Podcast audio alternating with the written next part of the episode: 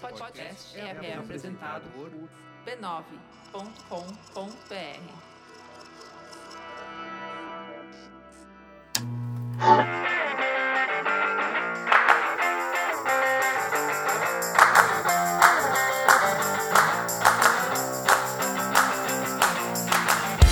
Está começando mais um Spoilers Talk Show, o podcast do spoilers.tv.br, onde a gente conversa sobre cultura pop e televisão. Eu sou a Letícia e o assunto de hoje são as séries que se passam em ambientes de trabalho, os chamados workplace shows. Das comédias mais famosas que se passam em escritórios ou repartições públicas, até dramas sobre os bastidores de emissoras de TV, grandes hospitais. Qual o segredo de uma boa série sobre trabalho e por que que é válido a gente assistir algo assim nas nossas horas de lazer? Por fim, no bloco Põe na Lista, nós damos nossas recomendações quinzenais sobre o que estamos lendo, ouvindo ou assistindo. Comigo na mesa hoje nós temos o Denis, Olá. o Léo, Oi, gente. a Silvia, Oi. uma presença especial que veio direto do, do, do Cerrado, a Marília, que também é colunista do site, Olá. que está nos visitando em São Paulo. Seja bem-vinda, Marília. Olá. Essa não é a Marília. É, pra quem não sabe, o Spoilers tem várias sucursais em vários lugares do país. A Marília é a nossa correspondente de Goiânia. Tá aí, sempre colocando vários textos ótimos. O último dela que tá fazendo super sucesso foi o texto sobre Bloodline.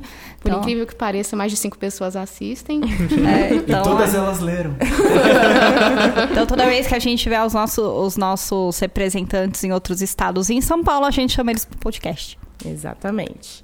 A Marília também escreveu há um tempo atrás um, um post com quatro comédias eh, passadas em ambientes de trabalho para você maratonar no hiato, né, Marília? Durante as férias, de preferência. Durante as férias. The Office, Parks, The IT Crowd e Brooklyn Nine-Nine. Todas ótimas e todas, com certeza, nós vamos falar sobre elas no, no podcast hoje. Lembrando também que a Fernanda, nossa presença silenciosa, hoje está de volta ao podcast na gravação. Não, está participando, mas está aqui sempre presente. Bem, para falar um pouquinho mais sobre o tema, eu queria chamar a Silvia, porque ela tem novidades da vida real que tem muito a ver com o tema de hoje, né, Silvia? É. Não, a, Conta aí pra gente. A Letícia tá, tá aí passando tema pra mim, porque eu mudei de emprego agora, entrei de sócia numa produtora, saí da agência que eu trabalhava, entrei de sócia. Então aí você acaba. Passei aí um período entre jobs aí de mais ou menos dois meses. é, e aí você para pra refletir um pouco o que, que você vivia no seu ambiente de trabalho, o que, que você vai viver no próximo, as suas expectativas. E também é um período que você também passa assistindo muito, muita TV, né? Você está moldando o seu novo ambiente de Tô trabalho. moldando, né? Agora que eu sou sócia, então você fica imaginando, putz, e aí quem que eu vou me inspirar, no que Você que prefere situação... trabalhar numa comédia ou num drama? Putz, numa comédia, né? Puta que pariu, meu. De preferência sem ninguém morrer, nenhum avião cair. Um pouco mais É, leve Um também. pouco mais leve, né? Não, porque eu acabei de sair de um workplace drama. Oh, né? Mas sabe o que é mais comum nos Estados Unidos? As comédias de workplace. Sitcoms de trabalho sempre foram comuns desde, sei lá, os anos 70. Mary Tyler Moore, que era a série mais vista, era sobre um ambiente de trabalho. Quando não era família, era trabalho, né? Porque quando é drama, a gente fala, a Letícia falou quando ela abriu o programa, quando é drama, as coisas já tendem mais pro, pro médico, pro policial. Mas quando é sobre o trabalho propriamente dito, e o post da, da Marília bem fala isso, são geralmente comédias. Quando é sobre a dinâmica daquele grupo de pessoas naquele ambiente trabalhando todo dia, né? Isso. É, até porque casa bem com comédia de situação. É o cotidiano retratado no trabalho. É um cotidiano que as pessoas. Bom, você- você já tá. Você já vive um terço da sua vida no trabalho, o outro terço dormindo, e quando você tem suas oito horas de lazer, você decide assistir uma comédia sobre pessoas trabalhando. Mas é engraçado porque você faz transferência, né? Eu, por exemplo, quando eu entro num local, quando eu mudo, por exemplo, de emprego, ou quando eu tô num emprego novo, quando eu tô no meu local de trabalho, eu meio que vejo aquilo como uma espécie de comédia da vida, assim. Como se sabe? estivesse entrando numa Como se temporada estivesse nova. Numa temporada nova, ou entrando numa nova série, ou com- começando a aprender mais sobre cada pessoa que trabalha lá, como é que cada pessoa é. Você começa a ver uns tips que você também já viu.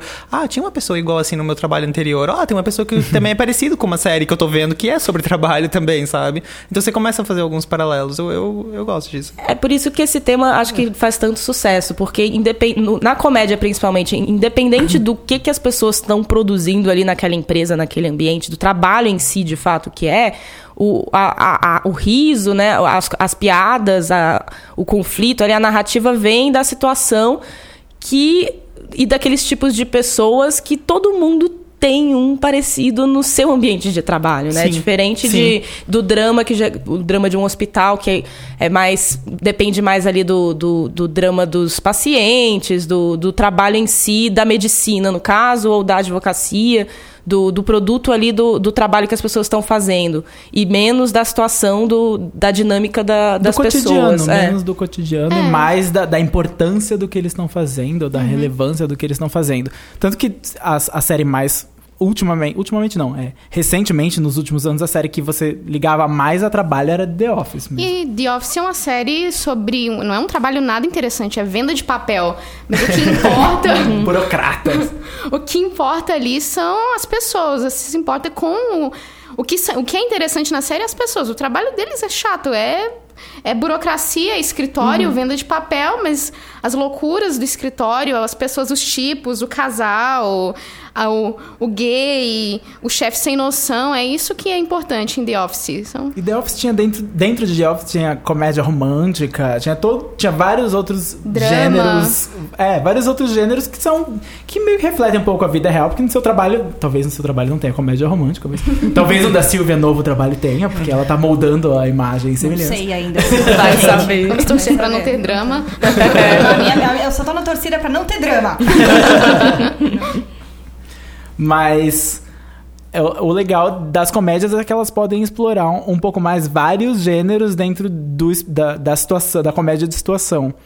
Uma coisa que eu penso é quando que uma série ela é realmente sobre o trabalho e quando ela é uma série que se passa num trabalho, mas ela é mais sobre as pessoas. Quais, co- como é que a gente faz essa, essa divisão? Qual, que é- qual série é realmente um workplace show em que aquelas pessoas podem mudar, mas o trabalho continua essencialmente o mesmo e ele é o objetivo da série? Quando ela é mais sobre as pessoas? Não que elas sejam descartáveis, mas vocês entenderam. Eu acho que pra mim é a diferença em si tá mais no foco que a série dá naquele, na situação do dia a dia do cotidiano mesmo, nas relações interpessoais que vão se caracterizando. VIP é uma série, uma da, talvez a minha série favorita de local de trabalho que depende exclusivamente daquelas pessoas que estão naquele microcosmos. Pra quem não conhece, VIP é uma comédia política da, da HBO que trata da vice presidente, vice-presidente Celina Mayer, que é Julia Louis Dreyfus, e a sua assessoria. E é o cotidiano, o dia a dia, que se passa nas atribulações. Na, é o dia a dia, o cotidiano dela. E tem tudo isso que você falou. É nas, o foco é nas relações interpessoais. Ah, as pessoas são completamente descartáveis, sendo que várias pessoas são demitidas ao longo da série, mas depois elas voltam, depois elas conseguem novos empregos, às vezes elas voltam, mas em outra capacidade. Mas o foco é o local de trabalho. O, o- o escritório é um personagem. O escritório é um personagem. Isso, isso é engraçado. Eu pensava ah, que Brooklyn Nine-Nine, quando começou, falando sobre relações interpessoais, era muito mais sobre os personagens do que sobre o trabalho. Mas no final da última temporada, e isso talvez seja um spoiler pra quem não assistiu, a figura mais central naquele ambiente de trabalho, que começou a série, que era o chefe, quando o Capitão Holt chegou, a série começou. E ele saiu da série. Não da série, né? Não da série, ele saiu da delegacia Do cargo do dele. cargo. Ele vai assumir uma outra função no- na, na parte de, de relações públicas da polícia. E um novo chefe vai assumir. Já tem, já tem a- o ator. É o Bill Hader. É o Bill Hader, que tava em Trainwreck com, a, com a Amy Schumer. E, e parece que o Bill Hader vai ser fixo, pelo menos na próxima temporada. Então ele vai continuar como capitão deles. Isso mostra que os personagens são importantes, eles estão lá, assim como em VIP, mas em Brooklyn Nine-Nine você tá assistindo uma série sobre o Brooklyn Nine-Nine, aquele departamento policial. Aquela delegacia define muito do que eles são. Sim. É a mesma coisa é, que eu acho é o clássico, né, do workplace aí. Um dos clássicos que é ER. Que Sim. a Sim, gente assistiu sim. tudo e eu deles. 15 anos. 15 anos. uh! né? Existe uma coisa que ah, é, existiram personagens que, que sobreviveram às 15 temporadas. Eu adoro essa palavra sobreviveram pra IA. Porque é porque realmente- bem É isso. bem isso, porque, meu, é, é, morreu muita gente naquele hospital e do- dos médicos, da equipe, etc. É, uma coisa que é característica, que, eu, que é uma coisa que eu considero aí quando eu- a gente foi montar essa lista e tal, é, as séries que tentam, pelo menos, se é, trazer é, o máximo de ser verossímil no dia a dia do, do que eles estão mostrando. Então, você vai ver Chicago lá com, com o County Hospital. É, que estava ali deteriorado, eles tinham os problemas de administração, eles tinham os problemas que refletiam, por exemplo, a briga de gangue em, Nova, é, em, em Chicago, aí eles recebiam a galera da gangue, recebia a galera não sei o quê. Então tinha um reflexo da realidade, eles tentavam manter de uma maneira ve- verossímil até onde a até onde teve combustível, porque depois começou a cair helicóptero do teto do. Sim, os do- dramas ficaram, É. escalaram, Escalaram enormemente. de- de maneira- Varíola toda semana. É varíola, do- né? Mas é, eles tentaram é, manter durante um bom tempo o, o, o drama bem verossímil, né? E a série continuou, mudaram Claro, os personagens, personagem. os protagonistas mudaram, saiu o Dr. Carter, entraram, entrou o Luca, que era o, que era o médico que ficou no lugar do George Clooney, né? Que o George Clooney virou uma celebridade, foi fazer o Batman.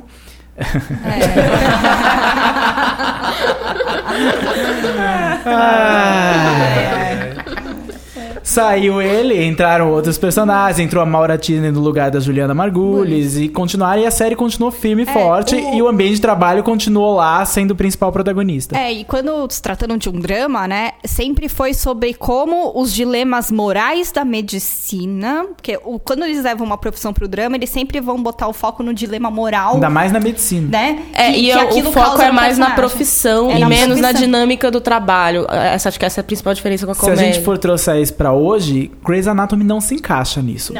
Tudo É. pode mudar. O hospital é, continua essencialmente o mesmo, apesar de já ter mudado de nome e já terem entrado outras equipes e já terem fusionado com outro hospital. Aquela época do. É, virou Meio que já mudou de série, é, inclusive. virou- Mas, será que a série existiria se a Grey não estivesse mais. Olha, eu não duvido que isso aconteça um dia do jeito que tá É, indo eu ali. não duvido da, da Shonda, porém... É, Ela o pode arranjar outra Grey, É. mais uma irmã perdida pra virar. É engraçado que Scrubs tentou isso. Scrubs é- era mais era uma comédia, então era um sitcom. Se passava num ambiente de trabalho, era um hospital escola, igualzinho Grey's Anatomy. Mas a- as pessoas foram é, mudando, os personagens coadjuvantes foram saindo. O JD na última temporada praticamente tá como coadjuvante e eles tentaram fazer um reboot na última temporada com novos personagens, jovens, jovens estudantes de medicina. Funcionou ou não? Foi cancelado na hora.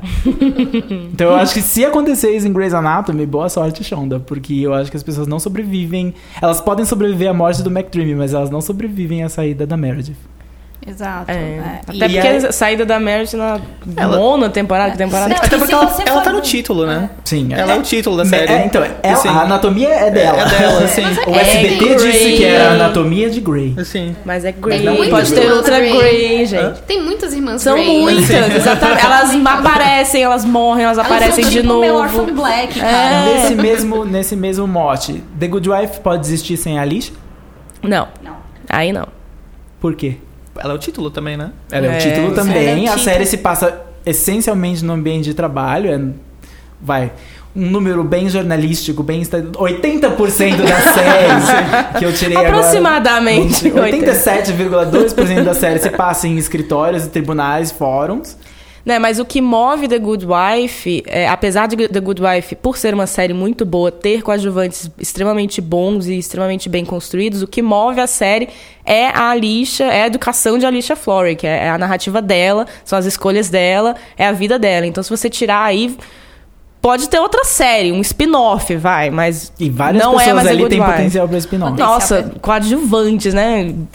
Guest stars tem, tem potencial pra- Não, e é uma capacidade de ser uma. É, é um workplace com, com, uma, com um trabalho de pesquisa, de estudo pra montar o que são os casos que a Lixa vai trabalhar, os casos que elas vão defender, os casos que vão ser discutidos, como eles vão criar os clientes delas, o- os dilemas, é, é muito interessante, mas mesmo assim ainda é sobre a Lixa. Bingo do spoiler. Bingo do spoiler. Não dá pra falar de The. Americas nesse episódio, Ah, mas seria um talvez a gente tente. Seria um workplace drama também, É, né? De certa forma, mas aí já estende um pouco o conceito, é né? espionagem. O workplace deles é os Estados Unidos.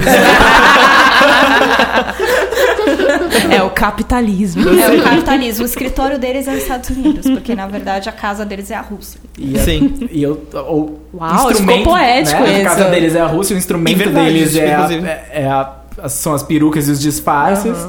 Que a gente nunca sabe onde eles guardam. Na garagem. Na né? garagem. Não sei. Não, Não, são mas mu- daí- é muito, é muito. São muitas perucas. É né? Muito. é muita peruca, gente.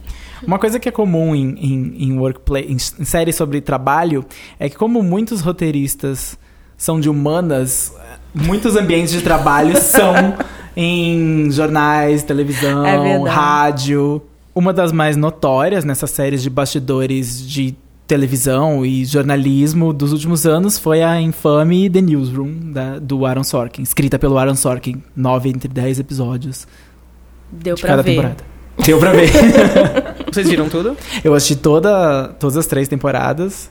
Eu assisti só alguns episódios que o Denis me obrigou pra gente escrever um post. Ah, E vocês que são jornalistas? Não. Não. Então, qual, qual é o Eu veredito? acho que The Newsroom queria, é, assim como o objetivo deles, o objetivo dos personagens na série era mostrar como o jornalismo era, deveria ser feito, porque o, o objetivo da É. série era tipo, como- é, eles refletiam notícias reais, então eles De eles dois anos transmitiam atrás. notícias reais de dois anos atrás, mas eles falavam como essa cobertura, eles mostravam como a cobertura foi feita mais ou menos nos bastidores, tipo a Fox News está falando que essa explosão foi causada pelo Partido Democrata. E daí eles falavam, não, a notícia não deveria. Eles, o roteirista Aaron Sorkin, através de todos os personagens, porque ele era a voz de todos os personagens, diziam como a notícia deveria ter sido coberta, como a fonte deveria ter sido entrevistada, como a opinião deveria ter sido passada.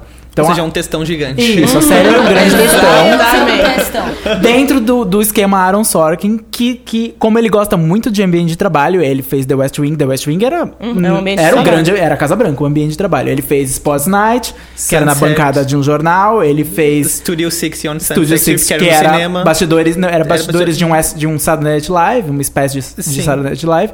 The Newsroom era mais uma continuação nessa, nessa trend dele de, de fazer ambiente de trabalho, só que era, era, era meio que como deveria ser. É. E isso é que enfraquecia um pouco, a- bastante a série, porque é, não era realista, era um ambiente de trabalho idealizado. Idealizado, como eu acho que as outras também eram um pouco, né? Bem a cara do Sorkin fazer Sim, isso. todas eram É. idealizadas, mas tem idealizações positivas, que foi The West Wing, que era é, o, o melhor tipo de presidente, com a melhor equipe, fazendo a coisa certa, mas de um jeito que não parecia forçado. E principalmente também da época. Ele tava saindo da era do Bill Clinton, indo pro Bush, e daí precisava de séries positivas nessa época. E The Newsroom foi meio que feita pra era Bush, só que, Só já, que a na gente já era tava na era Obama, é. Então, e- e- ele meio que queria reforçar um discurso democrata e Ele perdeu o timing. ele perdeu o timing, É, exatamente. perdeu o trem da história, né? Eu até conheço jornalistas que gostam de The Newsroom, geralmente são pessoas que têm essa visão mais idealizada da profissão,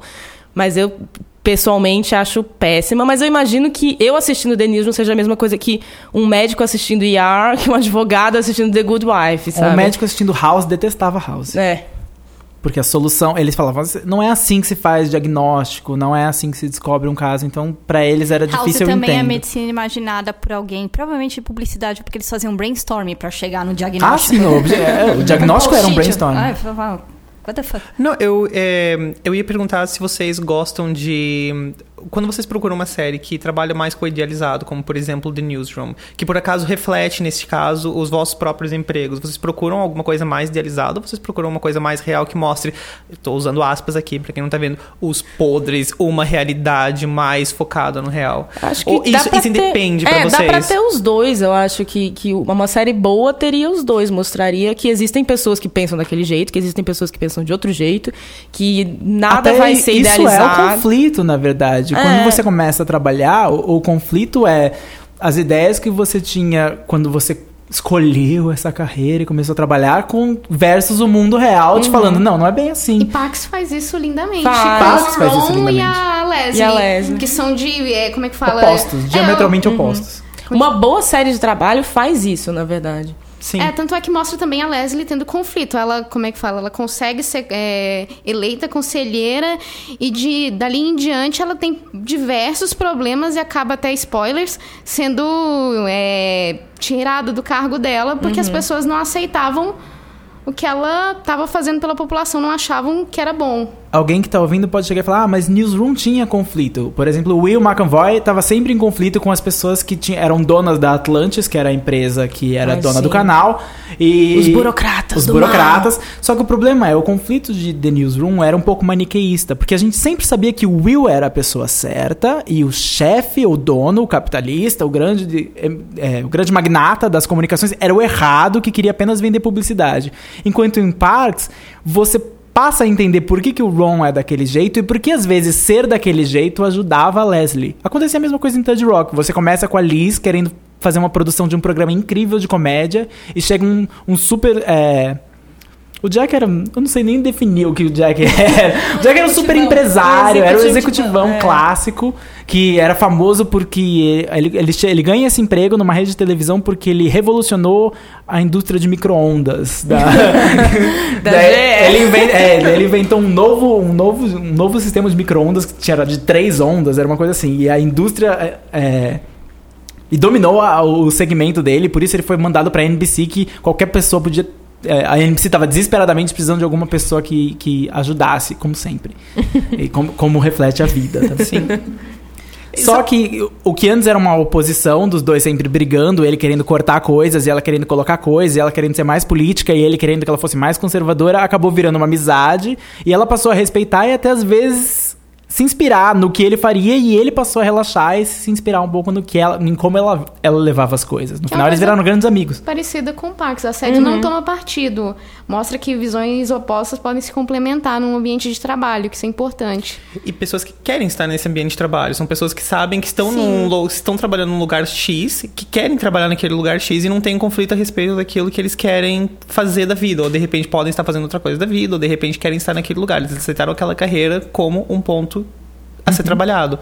Isso me, me lembra também se por acaso Mad Men. Eu não vi Mad Men, se, mas eu acho que Mad Men talvez se enquadre nesse, nesse aspecto. Enquadra bastante. é, do mesmo jeito que eu sempre bato na tecla, né? Igual eu falei no, no outro- no último podcast. Mad Men não é sobre o Don Draper. Parem de achar que Mad Men é sobre o Don Draper. Né? É sobre publicitários, é sobre a corrida das pessoas pelo sucesso, né? E o quanto elas estão a fim de, de, de ceder a sua vida pessoal pra frente ou não. E Mad Men eu tenho uma relação muito engraçada com, com Mad Men pessoalmente, que tem muito a ver com o timing da, da, minha, da minha carreira, falando eu de mim mesma, pra variar um pouco. É, que foi muito engraçado porque eu tava assistindo Mad Men na primeira temporada quando eu saí de empresa pra ir pra agência de publicidade. Então eu tava muito no momento Peggy Olson.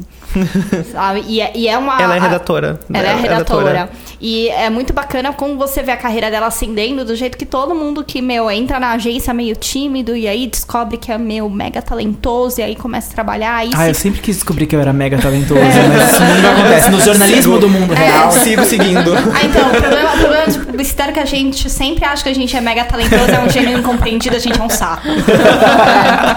É, é problema. E aí, tipo, ela vai, consegue, ela vai tendo uma carreira, ela. Meu, trampa pra caramba. A gente vê ela temporadas em temporadas, tipo, trabalhando na virada do Natal, assim, tipo, né? Como todo publicitário já passou, né? E daí depois, aí na, no- a hora agora no fim da, da, da série, eu tava totalmente no oposto que a, a, a Peg estava, porque eu estava me sentindo muito mais Joan. E foi acompanhando esse fim da, da jornada da Joan, foi inclusive o que me fez sair da, da agência que eu tava. Porque eu falei assim, estou no mesmo barco. A Está Joan- acontecendo a mesma coisa. Só Se tá aí um motivo. Por que, que você assiste séries sobre ambiente de trabalho? Esse é um bom exemplo. É, Ele pode até É. influenciar a sua relação com o Pode, seu pode, trabalho. pode influenciar. E, e é isso que eu acho que, que faz a gente assistir séries de trabalho nas nossas horas de lazer.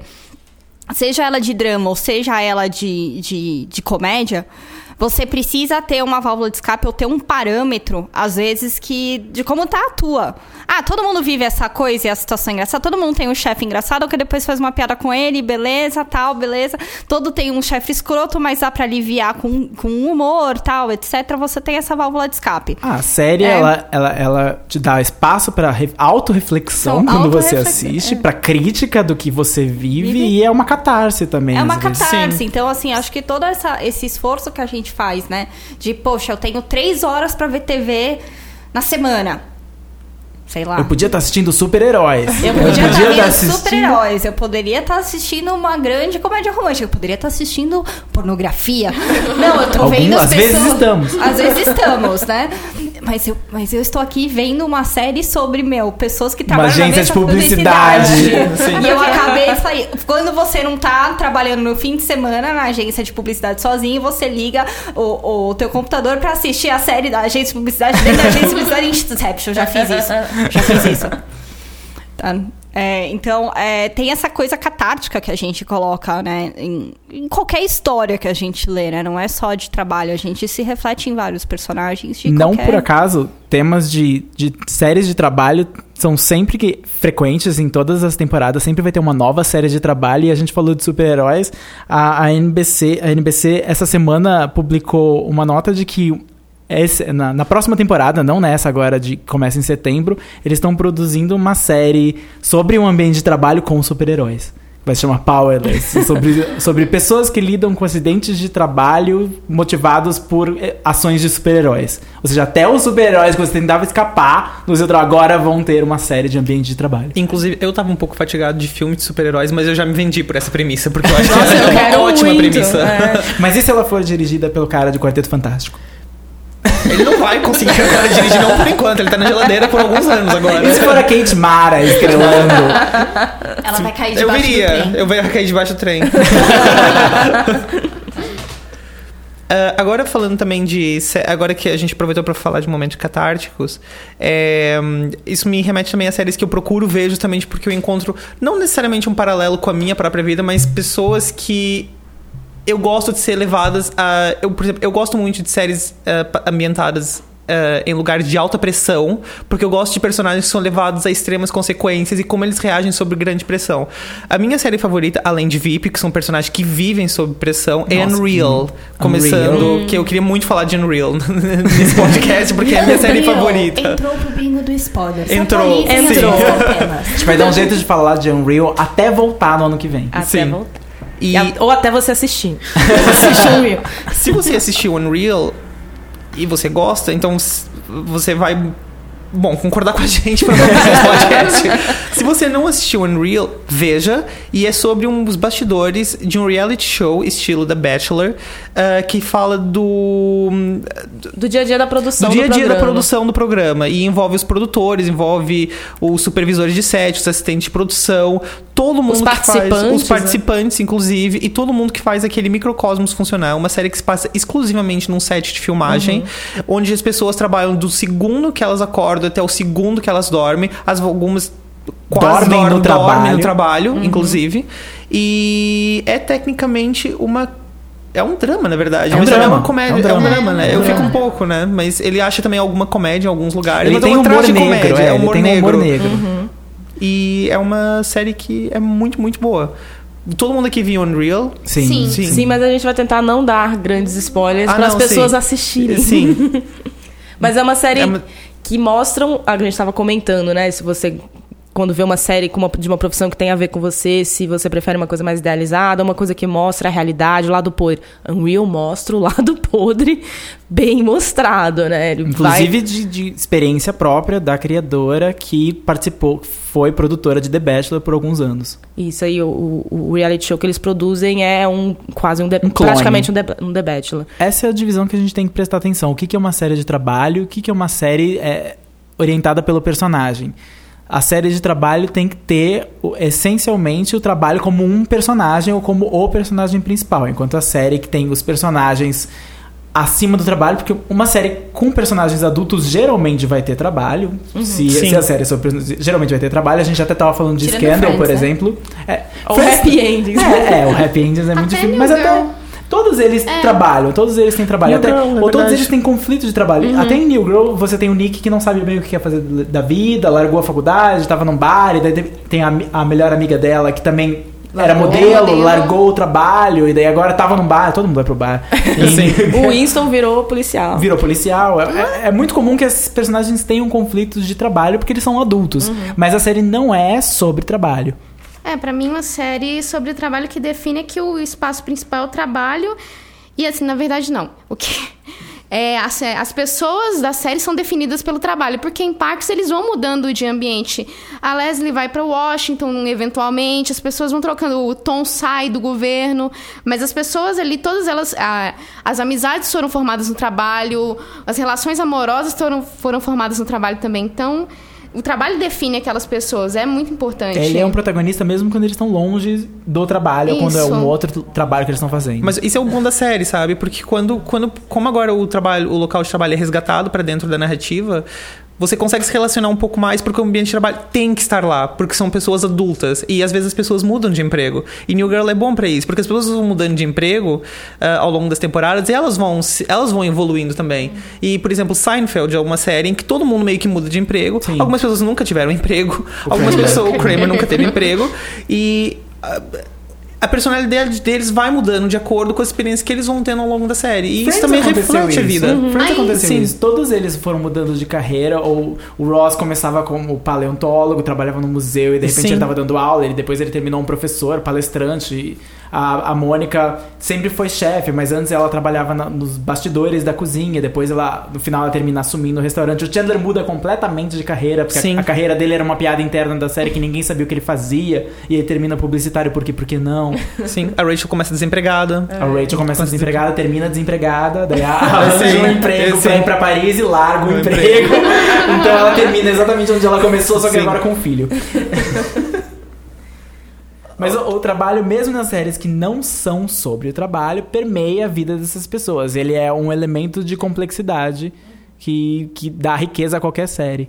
Bem, como você deve ter percebido de todas as séries que a gente comentou aí ao longo do podcast, tem bastante séries sobre esse tema trabalho, passadas em lugares diferentes, em empresas, repartições públicas, em profissões diferentes.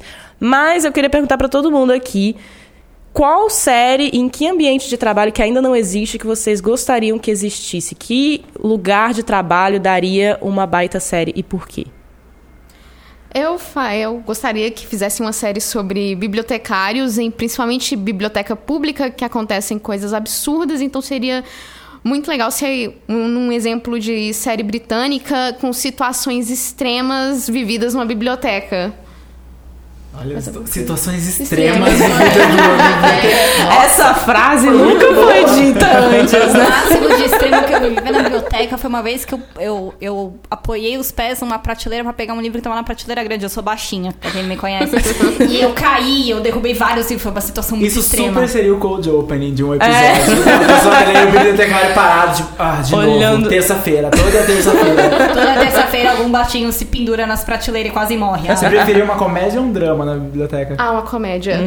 E meio broad city, assim, com coisas absurdas acontecendo. Ah, sim, pessoas brigando por causa de revistas, porque já acon- aconteceu na vida real, mas assim, numa situação extrema, derrubando estantes. Eu tinha uma paixão por um programa maravilhoso da Bandeirantes chamado Supermarket.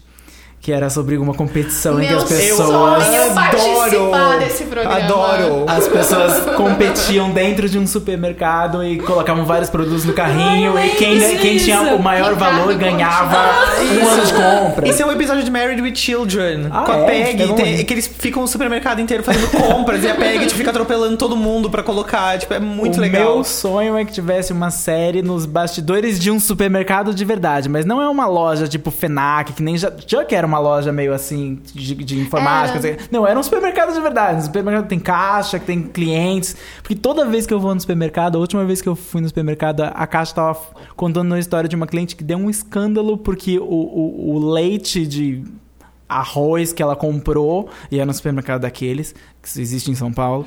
O leite de arroz que ela comprou não estava registrado e tive- teve que esperar o, o gerente vir buscar para pegar o número para poder passar no caixa. E ela deu um discurso de meia hora sobre Seria o uma- problema no Brasil. Seria uma série do Sorkin, Seria- então. Eu queria ver uma série do Aaron Sorkin passada inteiramente num supermercado. Seria o meu sonho de ambiente de trabalho.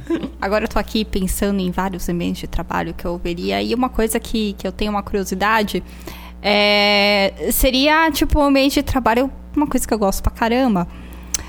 Que seria uma vinícola. Eu queria uma, uma série passada numa vinícola. Nossa, mas isso é uma comédia romântica maravilhosa. Seria. Uma Então, eu não sei se seria Do uma comédia romântica. Sundance. É, mas é, eu imagino alguma Lenta, coisa assim, europeia. é, europeia, assim. Na verdade, não. De repente, eu pensei alguma coisa mais moderninha, assim, no Chile, que a família, a, a, o, a, a vinícola da família há muitos anos, e aí morreu, aí assumiu o filho meio hipster. Morreu, você já matou alguém? Então, é, aí ele assume, só que ele é meio hipster, ele nunca achou que ele assumia a, a coisa, e aí ele começa a Pode ser uma revolucionar. mulher, pode ser uma é, mulher. pode ser uma menina, aí ela começa a revolucionar os rótulos, que ela quer uma coisa diferente, e aí. E aí tem com- um irmão que, que estudou agronomia e é mais e do aí campo. Sabe, é, sabe o lance das uvas, e aí Um eles irmão têm os- não, um amigo de infância. Isso que ela É. vai se apaixonar. Isso, exatamente. É, e aí eles começam, aí eles têm os problemas de, meu, geou, não vai ter a uva e não sei o que, e mudou a acidez do solo e sei lá o que. Não, tudo isso influencia. Isso porque ela trabalhava antes numa grande cidade, tipo em Seattle, É. e a super nossa urbana, presença- ela não sabe nada sobre fazenda. né? E, a, e a nossa, a nossa presença silenciosa acabou de sugerir um nome pra essa série que se chamaria Pinot Noir.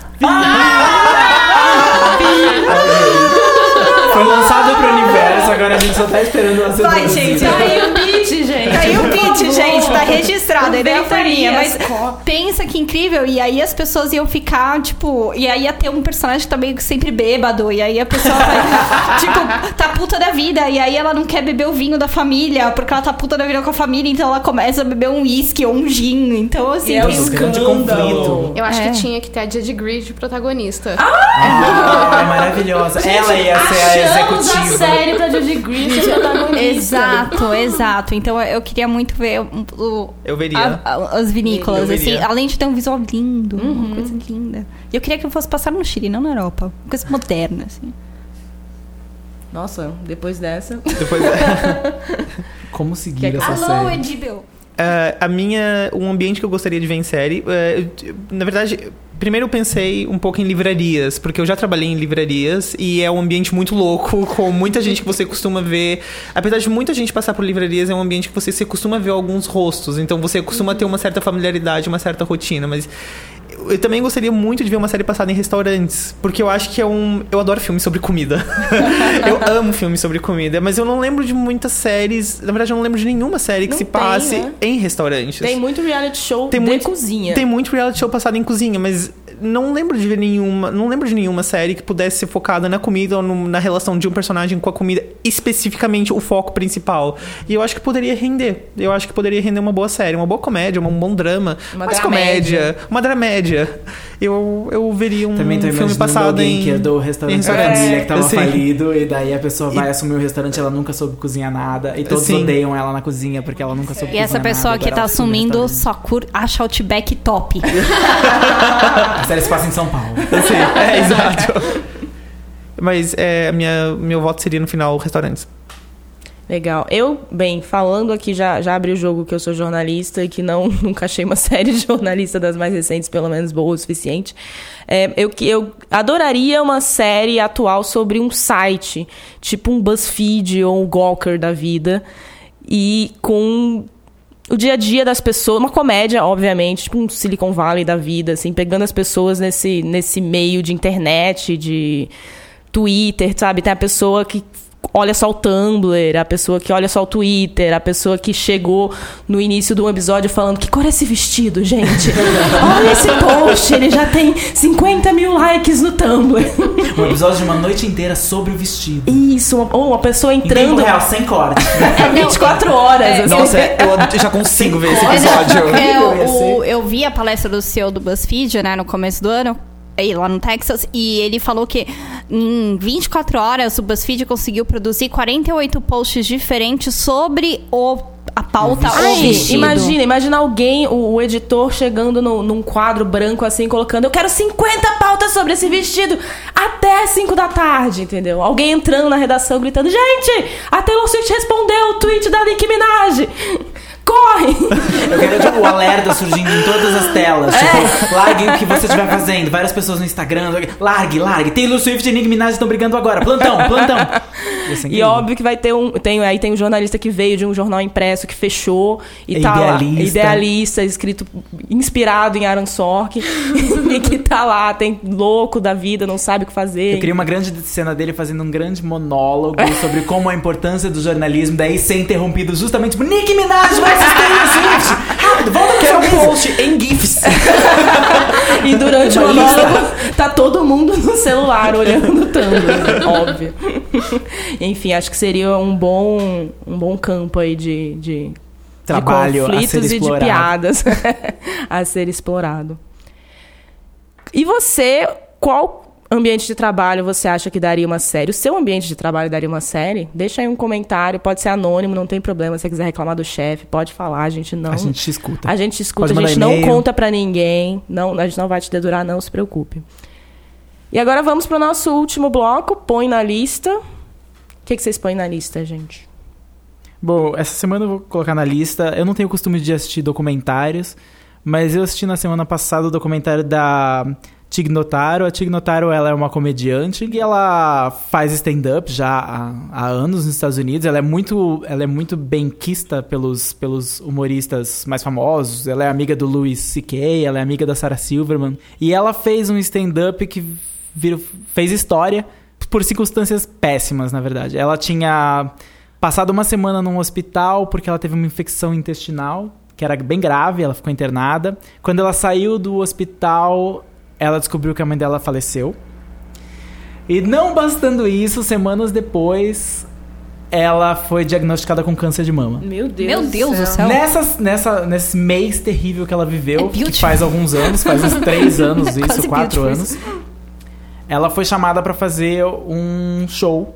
E ela confessou que ela não tinha nada engraçado pra dizer e ela não iria pro show. Ela foi convencida pelo Ira Glass, que é o cara de This American Life, a falar sobre isso, falar sobre todas as tragédias. Ela, como que eu vou conseguir tirar o humor dessas tragédias? E o documentário conta isso. O que, que, ela, que, que ela fez à noite? Ela simplesmente chegou, agradeceu e ela, ela começou o show falando: Olá, olá, as pessoas aplaudindo: Olá, olá, eu tenho câncer, olá, olá, boa noite, eu tenho câncer.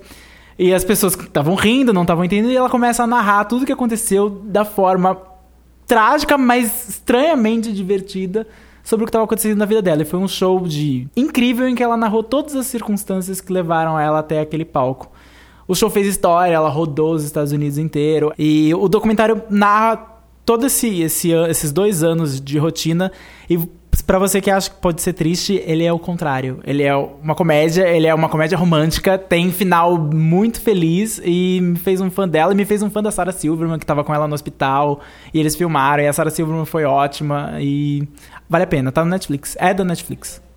É, eu quero indicar um filme, é, aproveitando o tema do podcast, um filme de 99, uma comédia ambientada num um escritório chamado Office Space, em português Como Enlouquecer Seu Chefe, que são um grupo de amigos que trabalham juntos que resolvem é, enlouquecer no trabalho para poder. Como é que fala? Ai, meu Deus. Pra fugir da, da rotina massacrante, eles ligam o foda-se e começam a, a anarquizar no trabalho, a trabalhar de qualquer jeito. E tem situações do tipo que todo mundo que já trabalhou em escritório já viveu, por exemplo, a impressora emperrando, o chefe que chega pra você 5 horas da tarde no seu horário de sair e pergunta se você pode trabalhar amanhã ou se você pode terminar um relatório. Então é uma série bem bacana que relaciona um pouco com The Office, só que com um humor mais negro. E o filme é do Mike Judge, que é o criador de Silicon Valley. E tem a Jennifer Aniston em é, é, anos. Como é que fala? Anos Ai- 90. Ainda usando The Rachel. E você, Si? Tá, é, eu também vou fazer uma indicação dentro do tema do podcast. Assim vocês saem com um monte de série aí pra, pra assistir sobre ambiente de trabalho. Lição de casa, hein? Edição de casa, a gente vai tomar nota depois. É, a série é How to Catch Fire. né, Catch Fire. É, que a, a nossa presença silenciosa hoje, a Fernanda também adora. Ela é minha parceira. Fernando É. fez um coração com a mão. Ela é, É, a série ela se passa nos anos 80, num contexto muito bacana, porque nos anos 80 foi aquela grande corrida de várias empresas de informática, informática ainda nos 80, para criar o computador pessoal e quem vai dominar isso no varejo, né? É, é ter aí vários computadores para as pessoas comprarem nas suas casas Bahias, Best Buys e afins, né, que tinha nos Estados Unidos naquela época. E é, ela se passa em Austin, no Texas, é, dentro de uma empresa chamada Cardiff Electric, que resolve aí é, começar um projeto para construir o seu um computador pessoal com um custo baixo para poder ser vendido no, no varejo. E aí a gente acaba conhecendo a equipe que vai tocar esse projeto e a gente vai acompanhando, tem duas temporadas já. A gente acompanha na primeira temporada essa corrida para o computador pessoal. E na segunda temporada a gente passa a, a acompanhar a corrida sobre os games, tá? Sobre videogames e videogame online ou não online. Então é, é muito bacana como, como evolução da tecnologia, para quem é mais geek e tal, e se passa totalmente no ambiente de trabalho. Legal, Léo. Uh, eu vou recomendar uma série, também dentro do tema. É uma série que eu, eu vi de volta, reassisto um episódio, porque eu acho ela muito boa desde o primeiro momento que ela me foi recomendada. É The IT Crowd. Provavelmente quem leu o site já deve conhecer essa série, porque a gente já falou dela várias vezes. Ela tá no post da Marília sobre comédias ambientadas em locais de trabalho. Uh, se você não conhece, também vá atrás dessa série, ela vale muito a pena. É sobre o departamento de TI de uma empresa que fica no porão de um prédio. Uh, e trata do dia a dia deles e como eles se relacionam com o trabalho que eles odeiam. Uh, é uma série inglesa, é uma comédia. Ela tem quatro temporadas, mais, uma, mais um episódio longo pra finalizar a série. É uma comédia que envolve muito nonsense, mas é um bom nonsense, um bom humor. É, tem algumas situações que, por mais absurdas que sejam, elas podem ser relacionadas com alguns detalhes que também são absurdos do cotidiano. E são episódios que te fazem querer ver de novo. Você termina um episódio e você quer dar replay em todo ele, sabe? São episódios muito rápidos de assistir. É uma série inglesa, então tem seis episódios por temporada. E é uma série que fica com você depois que você termina. Então, ainda hoje, mesmo ela já tendo terminado, acho que há uns dois, três anos aproximadamente, eu ainda pego alguns episódios aleatórios para assistir. Então, vou recomendar de novo. E, na verdade, talvez recomende em outros podcasts também. Legal. Bem, eu não vou recomendar uma série, nem vou recomendar nada que tenha a ver com o tema. eu vou, quero... Mas, peraí, tem uma ligação com o tema, que eu vou recomendar um, um audiobook escrito pelo Aziz Ansari, que é o tom de Parks and Recreation. É, é- chama Modern Romance, ele foi lançado recentemente. Ele, o Aziz, ele é comediante, ele faz stand-up, e um dos temas que ele sempre usou muito em passou um tempo usando no stand-up foram foi relacionamentos. Então, o mundo do namoro hoje, aplicativo de namoro, internet, esse tipo de coisa. E aí ele resol... ele sempre teve convites para escrever livros por ser um comediante, um livro de comédia, um livro de memórias como vários outros fazem. Ele nunca nunca aceitou, mas aí ele decidiu usar esse tema para escrever um livro. Então ele ele se juntou com um, um sociólogo que eu não lembro o nome agora, mas que é um coautor no, no livro para fazer pesquisas sobre esse assunto. Então ele, ele junto com esse sociólogo, ele fez várias pesquisas, conversou com muita gente, falou com gente nos Estados Unidos, no, no- em Tóquio, na França e, e na Argentina, para investigar um pouco como é esse mundo do namoro e dos relacionamentos em épocas de internet e, no mundo atual, considerando toda a, a evolução de, de geração mesmo, de gênero, isso tudo que a gente teve ao longo, ao longo da vida. O, recentemente, não sei se vocês viram, mas o, o perfil de Twitter do Tinder teve um, um pequeno chilique após o, depois de um, de um artigo da Vanity Fair que falava eh, sobre como o Tinder, sei lá, destruiu o mundo do- dos relacionamentos hoje. Um artigo enorme da Vanity Um artigo Fair. enorme que eu não li. A, a- a- o li, chilique é quase mais longo do que o artigo. Mas é Foi- justificado, é bem justificado esse chilique, na verdade. É, Eu- mas foi um pouco constrangedor, né? Considerando Foi. que é uma empresa. Sim, foi. foi. E que eu imagino que existam milhões de outros artigos com esse mesmo assunto. Mas é um livro bem interessante, curtinho, rápido. E eu recomendo o audiobook porque o Aziz é um ótimo narrador. Mas mesmo se você ler, também é legal, vale a pena. Bota aí na lista é, Modern Romance do Aziz Ansari. Tô baixando agora. Silvia. Silvia está baixando a... Minha frase sempre tem no script. Tem no não script, gente. Mas eu adoro o script. Eu também, se vocês quiserem assinar o script, manda um e-mail pra gente que a gente ganha um mês grátis. se vocês quiserem. Eu te mando um convite, manda aí, gente. Bem, ficamos por aqui então. Mais um podcast. Muito obrigada por ter ouvido. É, a gente queria agradecer rapidamente algumas pessoas que recentemente mandaram e-mails lindos, e-mails muito fofos, que nos deixaram muito felizes. A Bruna, a Letícia, o Iberê, a Joyce e o Marcos. É, valeu por terem conversado com a gente. Quem quiser tiver alguma coisa para falar, quiser fazer uma pergunta, abrir o coração aí sobre o trabalho, sobre o chefe, manda e-mail também. podcast@spoilers.tv.br, manda lá pra gente. Acha a gente no Twitter também, spoilerstvbr. Deixa comentário no site, entra lá no spoilers.tv.br para ver nossos posts diários sobre séries. Nós estamos na iTunes Store. Esse podcast foi editado pela Fernanda Scroglia, nossa, nossa presença silenciosa. A imagem de destaque foi criada pelo Thales Rodrigues. Muito obrigada, B9, pelo espaço cedido, por ser a casa do Spoilers Talk Show na internet. E até a próxima. Até mais. Até mais, gente. Tchau.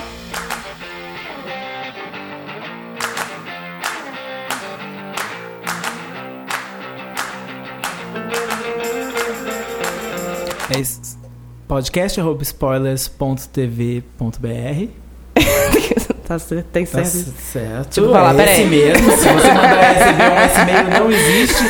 Não é esse, mas tá lá no post do e-mail. Mas é podcast. Peraí, deixa eu... Não, Podcast. Eu vou falar de novo. Não, desculpa. fala de novo.